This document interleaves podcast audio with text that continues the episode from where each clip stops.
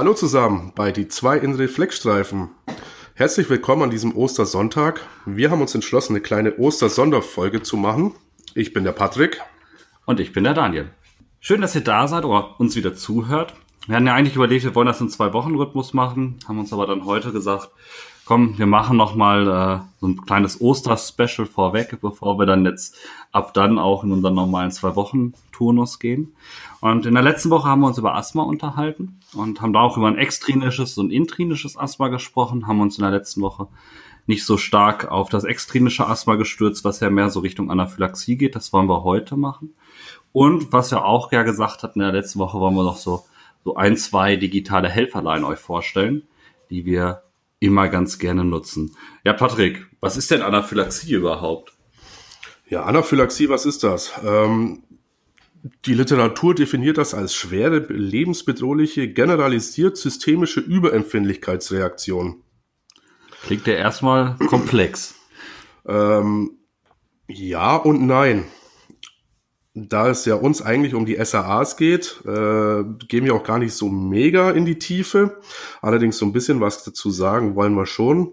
Und zwar erstmal auf was können wir überempfindlich reagieren. Das kann unter anderem äh, Medikamente sein wie ASS, Antibiotika zum Beispiel. Äh, ein Klassiker ist auch äh, Lokalanästhetika. Ähm, hatte bestimmt jeder schon mal einen Einsatz in der Zahnarztpraxis zum Beispiel, wo ein Patient einfach aufs Lokalanästhetikum allergisch reagiert hat. Dann auch ganz große Klassiker sind so Sachen wie Nahrungsmittel. Nüsse, Soja, Erdnüsse ist da so ein großer Vertreter. Dann auch Insektenstiche, Bienenallergiker und auch andere Insekten. Ich habe das auch schon beim einfachen Mückenstich gesehen. Und dann, so wie es mich manchmal erwischt, jetzt auch in der Vorsommerzeit, die blöden Pollen. Und ähm, jetzt ist es wichtig zu wissen, was das überhaupt im Körper macht. Auch da halten wir es einfach. Das Hauptproblem ist eigentlich die Freisetzung von Histamin aus den Mastzellen und den damit verbundenen auslösenden Symptomen. Histamin wird an verschiedenen Rezeptoren äh, im Körper gebunden. Für uns wichtig sind dabei der H1-Rezeptor und der H2-Rezeptor. Da halten wir es auch ganz einfach. H1 löst Kontraktion der glatten Muskulatur in den Bronchien und Bronchiolen aus. Dadurch wird es eng in den Atemwege, die Luft wird knapp. Im Gefäßsystem haben wir auch H1-Rezeptoren. Die stellen dann die äh, Blutgefäße weit, also eine Vasodilatation.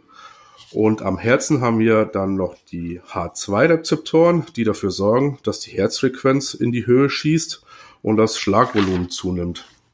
Das sind so die Hauptprobleme. Ähm, es spielen natürlich noch andere Mediatoren eine kleine Rolle, wie zum Beispiel auch die Zellmembranen werden durchlässig, Wasser tritt aus, aber das sind so die Hauptprobleme, die wir im Rettungsdienst dann haben. Wie genau sich das zeigt, teilt sich eigentlich in vier Stadien ein.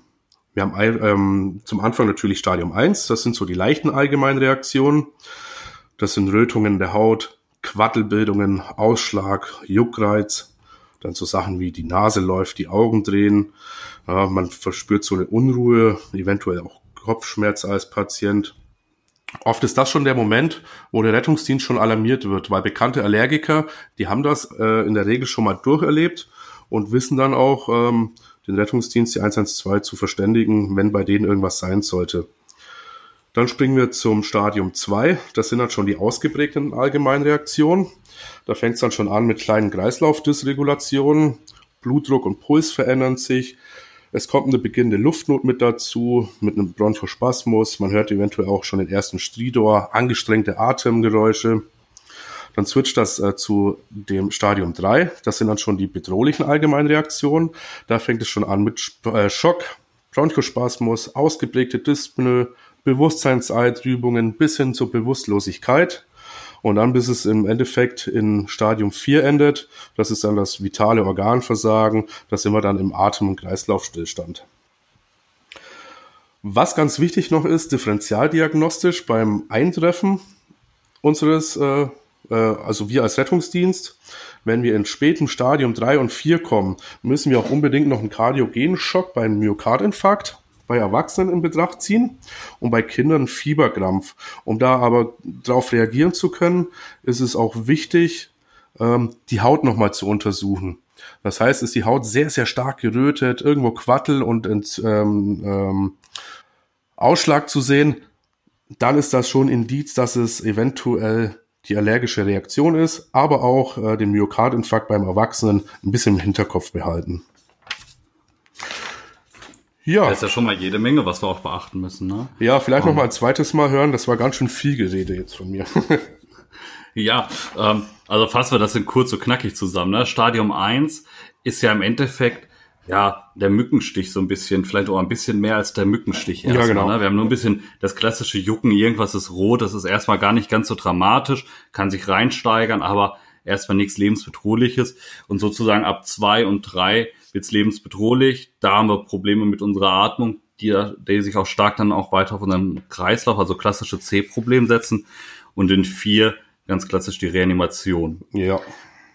In dieser Woche, wir haben ja das letzte Woche schon so gemacht, wir gucken uns immer so zwei verschiedene Behandlungspfade an. Ähm, der Patrick ist noch diesmal in Nordrhein-Westfalen geblieben und schaut sich dort den Behandlungspfad Rettungsdienst äh, BPR mit den dazugehörigen Standardsarbeitsanweisungen, also den Maßnahmen und Medikamenten an. Ähm, ich bin mal wieder weiter in den Norden gereist, von letztes Jahr Berlin, dieses Mal in, äh, nach Schleswig-Holstein und habe mir da mal die die Algorithmen angeguckt. Wir haben gesehen, so eigentlich so mega groß unterschiedlich arbeiten wir gar nicht in Nordrhein-Westfalen. Das Wichtigste, was wir initial haben, ist das Erkennen der Anaphylaxie. Ne?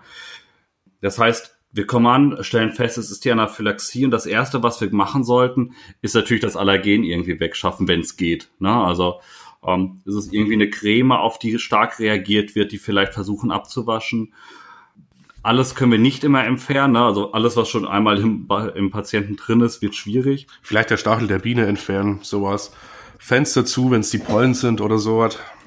Genau, also versuchen irgendwie gute Umgebungen zu schaffen. Ne? Und da natürlich auch immer, je nachdem, was es ist, auch so ein bisschen nochmal den Eigenschutz darf man auch nicht ganz vergessen, den man da betrachten soll.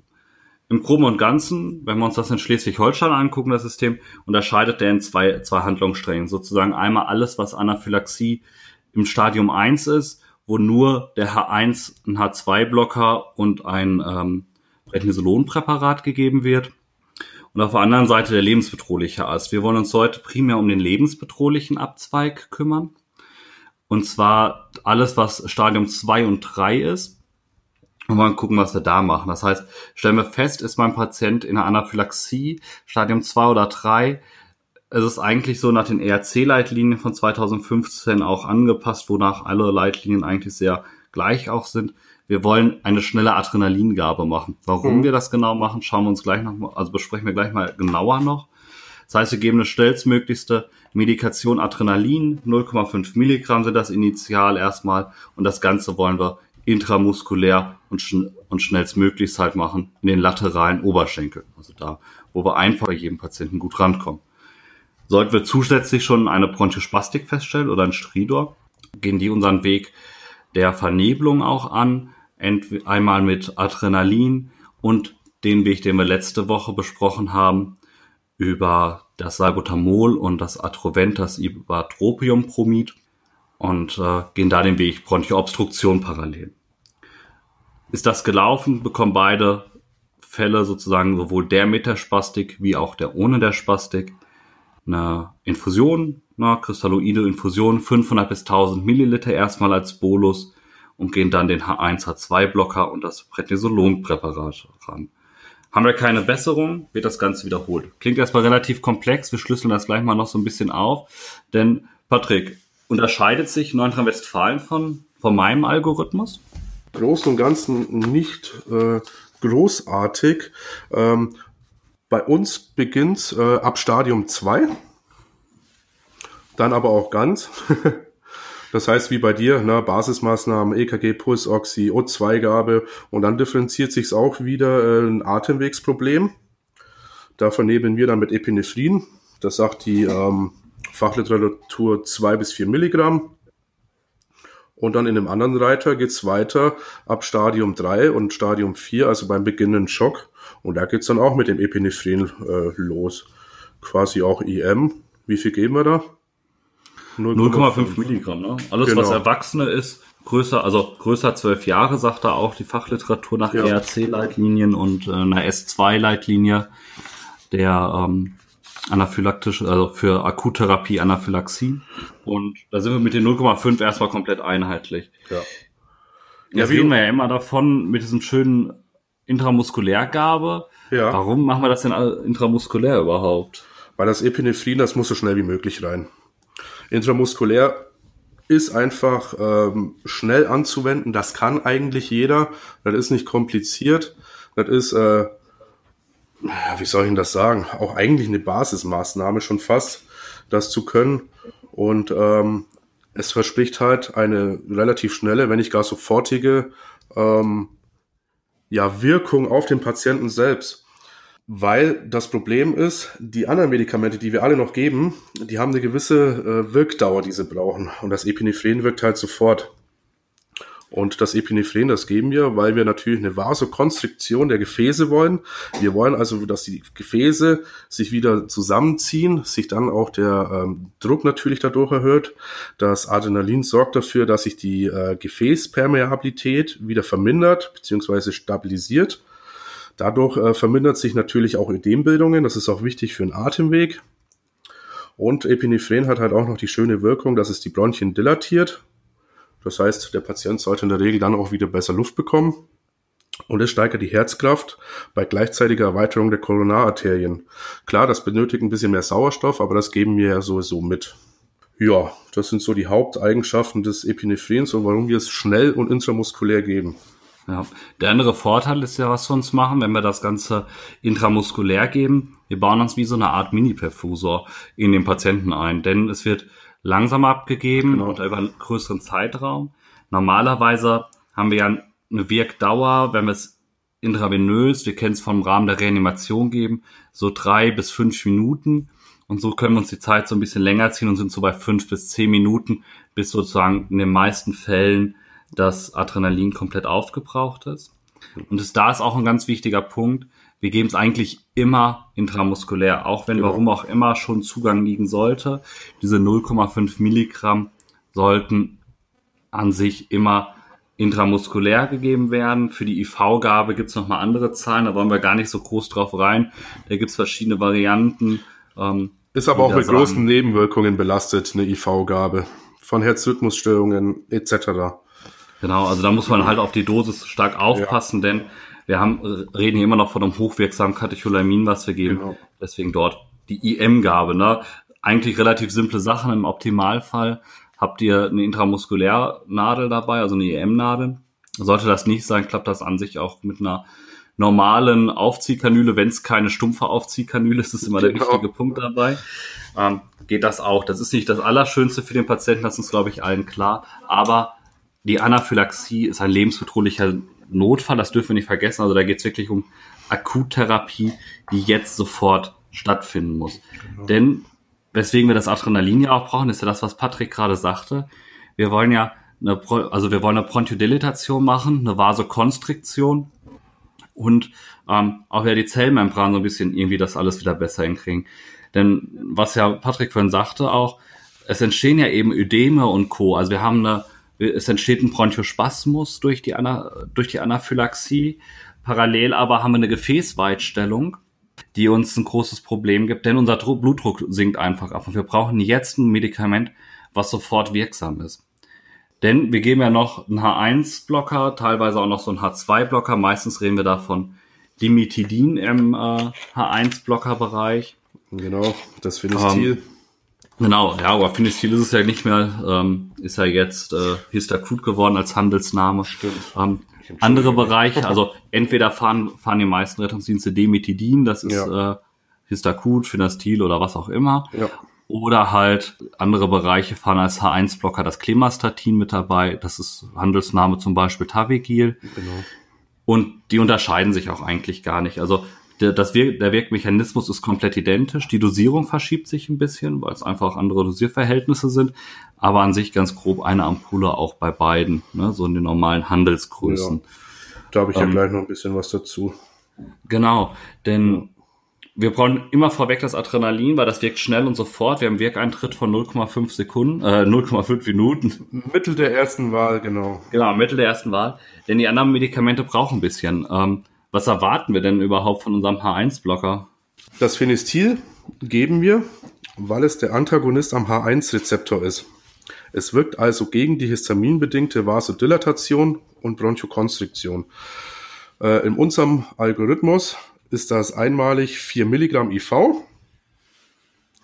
Und dann kann man eventuell noch, falls keine signifikante Besserung eintritt, nochmal eine 4 Milligramm Repetitionsgabe machen. Da unterscheiden sich so ein bisschen unsere Algorithmen wieder.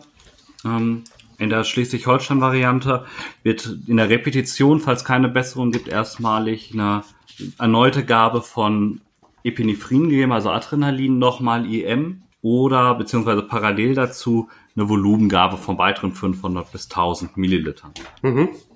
Das hat verschiedene Gründe, warum man diesen Weg so geht, denn wir erwarten gar nicht so einen schnellen Wirkeintritt, vor allem vom Klimas, äh, vom Dimetidin, Entschuldigung, vom Dimetidin.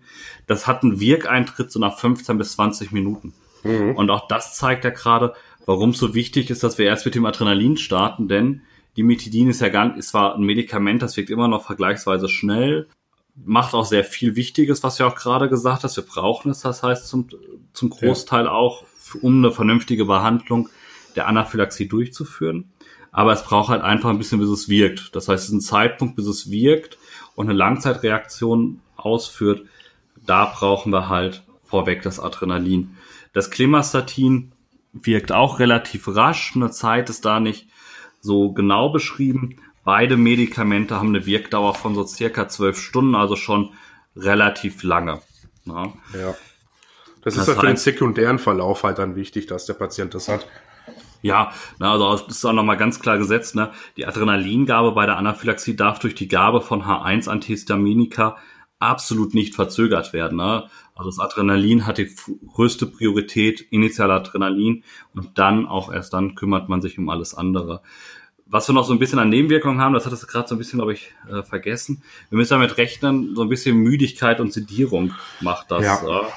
Das heißt, unser Patient könnte im Durchlauf im Verlauf durchaus so ein bisschen müde nochmal wirkt. Na klar, auf einem Grund die Erschöpfung überhaupt, ne, so eine Anaphylaxie. Ja. Aber halt der H1-Blocker haut auch nochmal so ein bisschen rein. Also ein Patienten, der plötzlich Hochleistungssportler ist und wieder aufspringt, das wird sich nicht zeigen. Wird äh, sehr unwahrscheinlich, denke ich. Ne? Ja. Unsere Applikationsgeschwindigkeit, halt, man, man sagt immer, man soll es relativ langsam geben. Also bei ja. mir steht drin, so um die über zwei Minuten soll man es genau. langsam titriert geben. Was wir natürlich vorher machen müssen, damit das überhaupt reingeht, weil das geben wir eben nicht mehr IM, ne? ganz wichtiger Punkt. Natürlich haben wir unterdessen, während nach der IM-Gabe haben wir geschaut, haben wir einen intravenösen Zugang, alternativ äh, im Notfall halt der intraosäre Zugang, haben wir den intravenösen Zugang. Da unterscheiden sich tatsächlich unsere beiden Leitlinien ein bisschen, denn mhm. ähm, du gibst, gibst gar nicht initial den H1-Blocker, sondern nee. das Prednisolon zuerst. Warum? Also was macht also was erhoffen wir uns überhaupt erstmal vom Prednisolon? Fangen wir so genau. an. Ähm, da müssen wir gleich nochmal so einen kleinen äh, Sprung zurück leider machen. Nach der IM-Gabe beziehungsweise Vernebelung bei den nur Atemwegsproblemen steht bei mir im Behandlungspfad Rettungsdienst äh, äh des Landes NRW natürlich erstmal der IV-Zugang. Wie Daniel gesagt hat, sollte das nicht möglich sein, müssen wir natürlich gucken, ob es ein IO-Zugang wird. Jetzt gehen wir erstmal davon aus, es ist der IV-Zugang, den legen wir und dann kommt als zweites Medikament quasi erstmal die Vollelektrolytlösung. Zum einen stöpseln wir die ja sowieso an. Wir wollen ja den Zugang offen halten. Zum anderen wollen wir mit diesem, ähm, wenn es geht, vielleicht sogar zwei IV-Zugänge. Dann kann man parallel zwei Infusionen laufen lassen, weil ähm, bei uns steht im Behandlungspfad 500 Milliliter bis 1000 Milliliter. Und das gehen wir einfach nur, um im Gefäßsystem Volumen zuzugeben und dadurch dann natürlich den Druck zu erhöhen. Dann als drittes Medikament geht es bei uns äh, mit dem Prednisolon weiter. Das wird bei uns äh, vorweggegeben, weil es eben mit einer fast halben Stunde bis 40 Minuten, je nach Literatur, ähm, Wirkeintritt zu tun hat. Heißt auf gut Deutsch, es braucht ein bisschen länger, hat aber halt die schönen Wirkungen, dass es antientzündlich wirkt, antiallergisch und antiödematös, äh, auch schon wieder so ein Wort. Das Ganze in der Dosierung von 250 Milligramm bei Erwachsenen und 100 Milligramm äh, bei Kindern von 6 bis 12 Jahren. Denkt dran, Solodecordin frühzeitig geben im Land NRW, weil es eben lange braucht, um zu wirken. Und dann erst geht's bei uns mit den Dimethilen weiter. Da hat ja gerade der Daniel schon was dazu erzählt. Gucken wir, ob sich der Patient stabilisiert. Ja. Sollte das nicht der Fall sein, können wir nochmal Epinephren intramuskulär alle 10 Minuten nachgeben während des Transports, aber der Transport muss halt anstehen. Also der Patient muss schon unbedingt in ein Krankenhaus, der muss auf einer Intensivstation überwacht werden. Ja, kritisch kranker Patient, ne? Ja. Ein ganz kurzer Schritt zurück noch nochmal die volle Elektrolytlösung. Da werden jetzt sich an die denken, boah, das ist ganz schön viel, ne? Wir reden ja. über einen zweiten Zugang. Wir wollen jetzt plötzlich flüssig, so viel Flüssigkeit geben. Beim Trauma passen wir unterdessen ja deutlich mehr auf Volumengabe auf und auch bei anderen Krankheiten. Ja das, was ja uns gerade jetzt fehlt beim Schock, ist ja gar nicht das Blut, also keine roten Blutkörperchen, also die festen Bestandteile, sondern aufgrund der Ödembildung rutscht ja Wasser dahin, wo es sich soll. Also das Wasser verlässt ja. unser Gefäßsystem und das können wir tatsächlich mit unseren Infusionen einfach wunderbar ersetzen ähm, oder halt ausgleichen vorübergehend. Deswegen dort tatsächlich eine relativ hohe Gabe an Vollelektrolytlösung im Notfall. Also immer noch ein bisschen dem Patientenmonitor natürlich ein starkes Monitoring betreiben, so dass wir dort auch den Patientenzustand dauerhaft über, überwachen und dann eine angepasste Volumentherapie ja. durchführen. Das Prednisolon, ne, wir hatten ja gerade gesagt, wir haben ein also das braucht halt lange. Na klar, fängt das schon vorher an zu wirken. Ne, das macht ja wieder eine Zellmembranstabilisierung sorgt dafür also, dass wir keinen Flüssigkeitsverlust mehr haben. Das sorgt dafür, dass unsere Gefäßwände wieder stabil werden ja. durch die Zellmembranstabilisierung. Bis das aber vollständig abgelaufen ist, das dauert halt tatsächlich 20 bis 30 Minuten, teilweise auch noch mal einen Tacken genau. länger. Ne? Wirkt vier bis sechs Stunden. Und deswegen müssen wir es frühzeitig auch geben, ne? weil es eben lange braucht, bis es da seine Wirkspitze erreicht hat. Und gerade deswegen, ja, ist es ein Medikament draußen, für den Notfall mit. Was Patrick auch schon sagte, na klar, ne, das ist auch ein Patient, der muss überwacht werden. Das ist ein kritisch kranker Patient. Und auch da natürlich je nach Örtlichkeit ähm, eigentlich fast allen Fällen klare Notarztindikationen. Ne? Also frühzeitiges Erkennen, kritisch kranker Patient, den Verlauf kann man gar nicht sehr gut ja, vorweg sagen, wie sieht's da aus. Ja. Ähm, wird das so klappen, wie ich mir das vorstelle? Also es ist wirklich ein kritisch kranker Patient, da brauchen wir auf jeden Fall nochmal einen Notarzt mit dabei. Gut, dass du es gesagt hast, in der Theorie wird dieser Notarztruf gerne mal, ja, nicht vergessen, aber äh, wir stützen uns dann immer gleich auf die Behandlung. Das merkt man auch in den Schulen, wenn man mal Unterricht gibt, ganz gerne, dass der Notarztruf äh, ein bisschen nach hinten gedrängt wird. Aber der muss natürlich stattfinden. Ja, also wie der Punkt, ne, wenn er nicht schon initial mit alarmiert genau. ist auf das äh, mit dem Stichwort Atemnot, brauchen wir den einfach ganz dringend. Ja. Ne?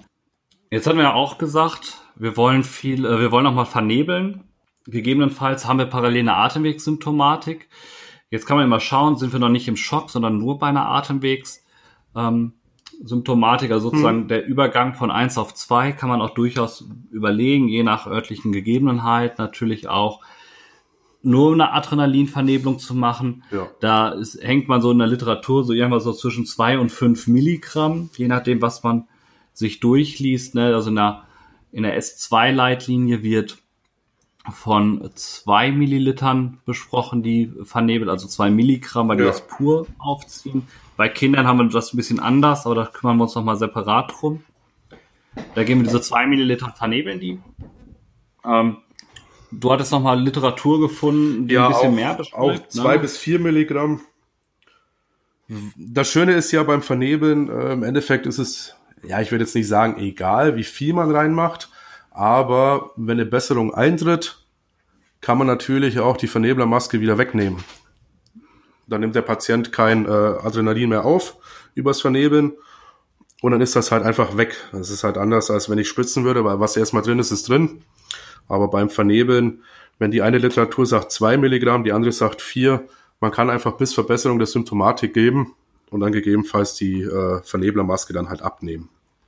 Sollte ja, es mit also, der Atemwegssymptomatik wieder schlechter werden, kann ich sie halt dann auch wieder draufgeben. Ja, also einfaches System, ne? Also gucken, ja. wird mein Patient besser, ähm, wird der Druck stabiler und wir sehen vielleicht jetzt schon andere Zeichen. Ne? Vielleicht wird er jetzt wieder Tachykada oder ähnliches, ne? dann nehmen wir es wieder weg. Ja. Wobei wir auch da sagen müssen, die lokale Gabe, also dieses reine Vernebeln, ist gar nicht so herzwirksam, wie wenn wir die IM-Gabe haben. Deswegen genau. auch da erst IM-Gabe, ja. dann vernebeln. Na, also wichtigster Punkt in der Anaphylaxiebehandlung, Adrenalingabe, IM. Wenn natürlich Stadium 2 oder 3 halt erreicht ist. Ja, wie ihr schon merkt, ne, also diese unbedingte Epinephrängabe äh, IM, das ist halt das A und A der Behandlung. Und ähm, so eine Anaphylaxie oder der anaphylaktische Schock im Verlauf, das ist halt eine Krankheit oder jetzt eine Symptomatik, die muss von vorne bis hinten konsequent durchgezogen werden. Dementsprechend ist aber auch die Wirksamkeit gut. Ne? Also solche Patienten, die stabilisieren sich dann. Natürlich jetzt, wenn sie in Reanimation sind, ist das natürlich maximal scheiße. Aber wenn man sie in Stadium 2 und 3 abfängt, stabilisieren die sich auch schnell wieder. Ja, also das, durch den schnellen Wirkeintritt, ne, also schnell heißt jetzt nicht, der ist in zwei Minuten wieder fit, ja. sondern der braucht natürlich auch seine Zeit. Um, ähm, aber der ist an sich, wenn alles natürlich gut läuft, ganz gut handelbar. Wichtiger Punkt einfach da, konsequentes ja. Durchziehen. Ne? Haben wir eine Verschlechterung, ne, sollte der wieder spastisch werden, also kriegt er wieder schlechter Luft, geht, wird der Druck wieder schlechter, nochmal schauen, ne? hat er vielleicht nochmal einen Wespenstich bekommen, da wird tatsächlich mal ein Patient, der hat nochmal einen zweiten Wespenstich bekommen. Ich erinnere mich. Während wir behandelt haben. Das heißt aber, da müssen wir schauen, ne? also wirklich wieder in unserem ABCDE-Schema, wir fangen wieder bei A an und arbeiten uns dann auch wieder runter. Das heißt, wir stellen wieder fest, ja, Anaphylaxie, also Repetition, 0,5 Milligramm erneut IM geben, um dort dann wieder einzusteigen. Die anderen Sachen, also Prednisolon, und das Dimetidin oder Klimastatin, je nach Rettungsdienstbereich, das hat erstmal in den meisten Leitfäden keine Repetition, weil wir da eh von einem längeren Wirkeintritt ausgehen. Ja, bis es dann endgültig wirkt. Daniel, lass mich doch nochmal die Anaphylaxie einmal nochmal zusammenfassen. Also fürs ja, sehr NRW. gerne. Wir gehen natürlich mit einem ordentlichen ABCDE vor. Fahren zum Patienten, kommen da an.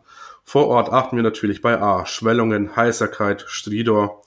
Bei B gucken wir natürlich auf Tachypnoe, Giem, vielleicht eine Zyanose, Kaltschweißigkeit, SPO2 unter 92 Prozent, dann natürlich eine Recap-Zeit, ist er über oder unter zwei Sekunden, ist der Patient Vigilanz gemindert oder gar bewusstlos und dann bei E natürlich Juckreiz, ist er rot, hat er irgendwelche Quatteln, irgendwelche Entzündungen oder Ausschlag am Körper etc. oder auch Schwellungen im Gesicht, ne, gibt ja auch Angioedeme.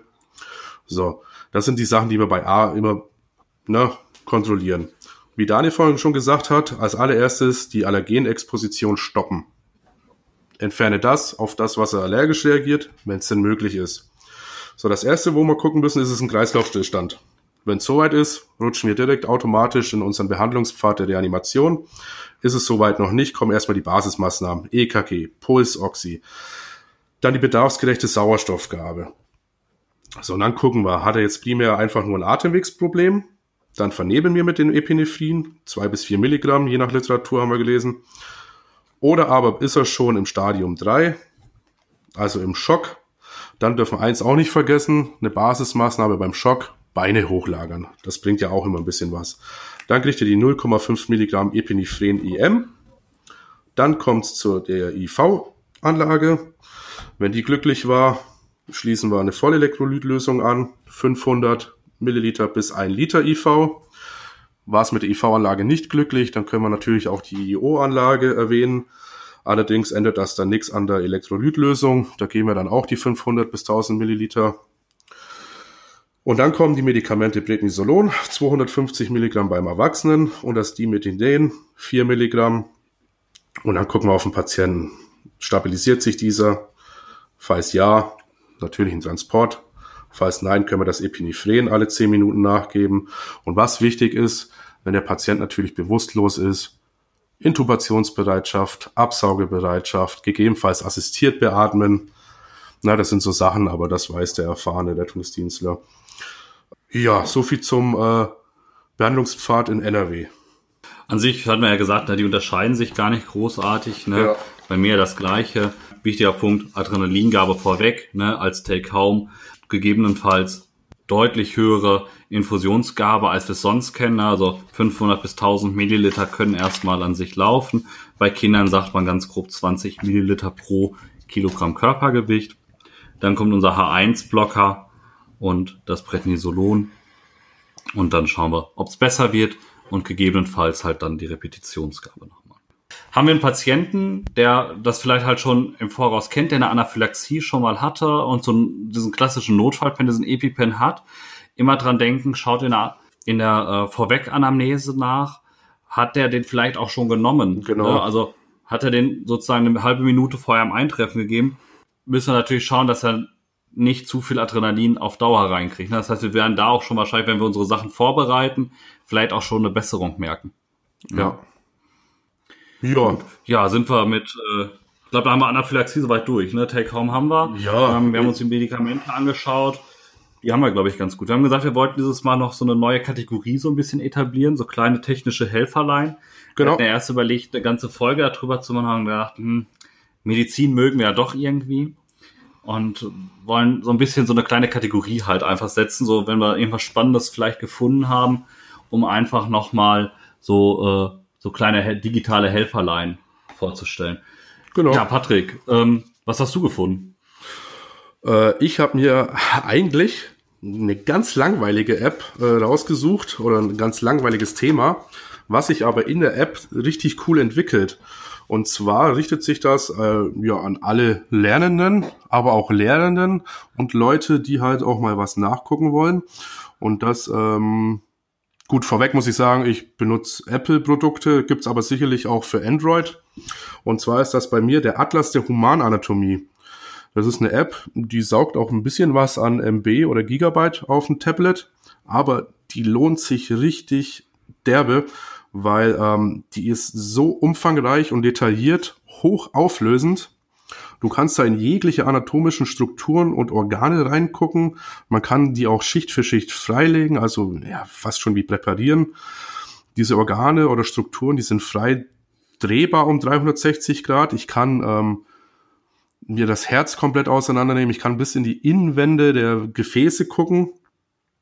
Und was diese App so für mich cool macht, für einen Unterricht zu geben, aber auch zu sehen ist, dass äh, die App auch mit äh, Augmented Reality arbeitet. Das heißt, ähm, ich kann mir quasi auf dem Tablet oder PC oder was auch immer ihr dann benutzen wollt oder auch das Handy, ähm, ja einfach so ein Torso oder ein Skelettsystem in den äh, Raum zaubern quasi und dann äh, sehe ich dann, wenn ich aufs Tablet gucke, quasi so ein Skelett frei im Raum stehen. Und je nachdem, wie ich dann vor und zurück gehe, kann ich dann äh, wie eine Achterbahnfahrt durch den menschlichen Körper durchdüsen. Und was dann jetzt, speziell wieder für Apple-Produkte, ich kann mir das Ganze dann über ein Apple TV auch an eine Leinwand projizieren. Das heißt, ich habe es dann in 2x2 Meter, 4x4, je nachdem, äh, wie groß die Leinwand ist. Und ähm, das ist mega cool. Also das müsst ihr echt mal gemacht haben. Und was noch stark dabei ist, dass man sich diese Ansichten dann auch speichern kann und dann halt auch für Präsentationen. Ihr macht eine Facharbeit über irgendein anatomisches Thema oder äh, wenn ihr Dozenten seid, ihr bildet aus und habt gerade irgendwie die ja, Anatomie als Thema. Also das ist schon richtig cool. Also die App finde ich cool. Was allerdings äh, nachteilig ist, Sie kostet 22 Euro. Ist jetzt nicht wenig für eine App, lohnt sich meiner Meinung nach aber. Was man natürlich braucht, ist die Technik dazu. Na, PC, Mac, irgendwelche äh, iPads, was auch immer. Das kostet natürlich auch Geld. Und auf kleinen Handys macht das dann schon wieder nicht so Spaß, weil ja, ist halt dann auf so ein 5,5 Zoll Monitor im Handy ist das wirkt das schon gestaucht. Ne? Also man braucht schon ein gewisses Medium, damit man das sieht. Aber die App, die ist wunderbar. Gibt sicherlich auch andere wunderbare Anatomie-Apps, aber für mich ist die wirklich unabdingbar und echt cool zu arbeiten und intuitiv auch. Alles hochauflösend. Finde ich richtig gut. Ja, so viel dazu. Ja, Ganz, ganz wichtiger Punkt noch eben zwischendrin. Ne? Wir stellen euch gerne mal wieder was vor. Wichtiger Punkt ist, wir kriegen da tatsächlich äh, das, ja, irgendwie ja schon Werbung, aber tatsächlich unbezahlte Werbung. Muss Richtig. man heutzutage immer ja mit dabei sein. Wir, das sind wirklich dann, die mögen wir, mit denen arbeiten wir täglich. Also ich nutze die auch sehr gerne. Also auch gerade im Wachbetrieb nochmal, ne, wenn man vielleicht was mit dem Auszubildenden oder mit dem Praktikanten einfach nochmal bespricht, nehmen wir auch tatsächlich mal eben schnell das Tablet. Ne, eben schnell die App offen und man kann mal eben schnell, guck mal, das ist das Herz da und da, deswegen, oder das Gefäß ist vielleicht zu beim Herzinfarkt, diese Probleme haben wir ja. da, um vielleicht einfach das Bild nicht nochmal so ein bisschen zu unterstützen. Ich finde es vor allem halt, halt im kleinen Rahmen eine ganz nette, schöne Sache. Ja, sowohl als auch, ne? Ja. genau. Ja, ich habe so ein bisschen überlegt, was ich habe. Eigentlich habe ich mir so über, habe so viele Helferlein, also der wichtigste Helferlein, wo wir jetzt eh so ein bisschen bei unseren Standardarbeitsanweisungen sind. Ich habe also letzte Tage auch so ein bisschen geguckt, ob es das auch für andere Bundesländer gibt.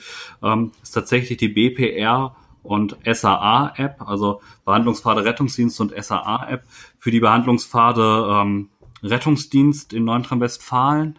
Ähm, hat dort der Rheinkreis Neuss, hat die äh, als Dienstanbieter so rausgebracht. Das heißt, wir haben eigentlich alle unsere Standardarbeitsanweisungen, die wir haben, nochmal als kleine App. Ich hatte schon geschaut, das gibt es auch noch für andere Länder, Brandenburg, Hessen und Co. Finde ich tatsächlich ein echt gutes Helferlein nochmal so für unterwegs oder auch nochmal, vielleicht wenn man irgendwas nachbespricht, haben wir schon, haben wir jetzt wirklich nach Behandlungsfahrt gearbeitet, passt mein ja. Behandlungspfad da rein. Ähm, vielleicht auch nochmal, wir haben vielleicht eine längere Anfahrt, haben vielleicht Unsicherheit auf das Meldebild, ne? Genau, nochmal eben schnell draufspicken. Und natürlich, wenn es richtig schlecht ist, bevor man auf dem Schlauch steht und irgendwas am Patienten macht und da versucht, ähm, dann tatsächlich da nochmal reinschauen, ähm, um nochmal gucken, bin ich immer noch in meinem Behandlungspfad. Checklisten sind da teilweise sehr, sehr praktisch. Jetzt muss man da ein bisschen aufpassen. Also ich habe da auch viele Apps gesehen, die sind tatsächlich totaler Müll. Ne? Die geben irgendwelche Algorithmen. Also schaut nach für euer Bundesland, ist es wirklich was, also schaut nach, wie sind eure Algorithmen, sind die wirklich passend dazu, ähm, dass da äh, keine Falschinformationen sind, je ja. nachdem ihr arbeitet. Das macht es ein bisschen vor allem in dem Bereich das ein bisschen schwierig. Was natürlich auch geht, äh, nicht die klassische App, aber sich einfach seiner, wenn man sie hat in digitaler Form, seine Standardarbeitsanweisungen oder EVM, wie auch immer sie je nach Gebiet heißen, tatsächlich einfach als Download aufs Handy zu packen. Genau. Ähm, damit man sich schnell die Datei einfach notfalls aufmachen kann, bin ich. Ja, wie Daniel sagt. Großer Fan ne? Vielleicht einfach die, die Quellen auch prüfen in den Apps.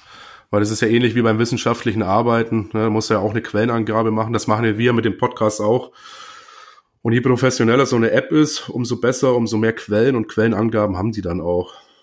Weil da hast du echt recht. Es gibt schon auch echt Apps, die einfach nur großer Murks sind. Ja, da sind wir eigentlich schon so Richtung Ende unseres ja. Oster-Specials, ne? Haben sozusagen ja noch mal ein bisschen an letzte Woche angeschlossen, an unsere Atemnot, die jetzt mal ein bisschen rein eskalieren lassen in die Anaphylaxie. Ja. Ein kleines digitales Helferlein vorgestellt. Und ja, falls ihr vielleicht schon gesehen habt, wir sind unterdessen auch auf Facebook und Instagram vertreten. Genau. Ähm, schreibt uns dort gerne für Verbesserungsvorschläge, Anregungen. Wir sind immer da offen für Kritik, ähm, wollen uns ja stetig weiter verbessern im Rahmen eines Qualitätsmanagements in Anführungszeichen. genau. Und das ist natürlich ja. unser Ziel. Ne? Also schreibt uns, ne, was gefällt euch, gefällt euch nicht. Genau. Falls sich doch irgendwo ein Fehler eingeschlichen hat, könnt ihr uns gerne darauf hinweisen. Ansonsten Daniel und Patrick at web.de wäre auch noch eine E-Mail-Adresse, die fügen wir auch noch an den bekannten Stellen noch mit an. Vielleicht habt ihr auch Themen, die euch interessieren, Vorschläge einfach immer raus damit. Wir sind da ganz offen. Habt ihr Ideen, Vorschläge? Oder fällt euch vielleicht eine App ein, wo ihr sagt, boah, damit haben wir schon mal gearbeitet, schaut euch das doch mal an. Gucken wir natürlich auch mal gerne rein und äh, vielleicht habt ihr eine tolle Idee gehabt, die wir einfach mal vorstellen können. Ansonsten wünschen wir euch noch schöne Feiertage ja. und ja. Daniel, auch dir frohe Ostern. bis zum nächsten Mal. Dann bis in zwei ciao, Wochen. Ciao. Tschüss.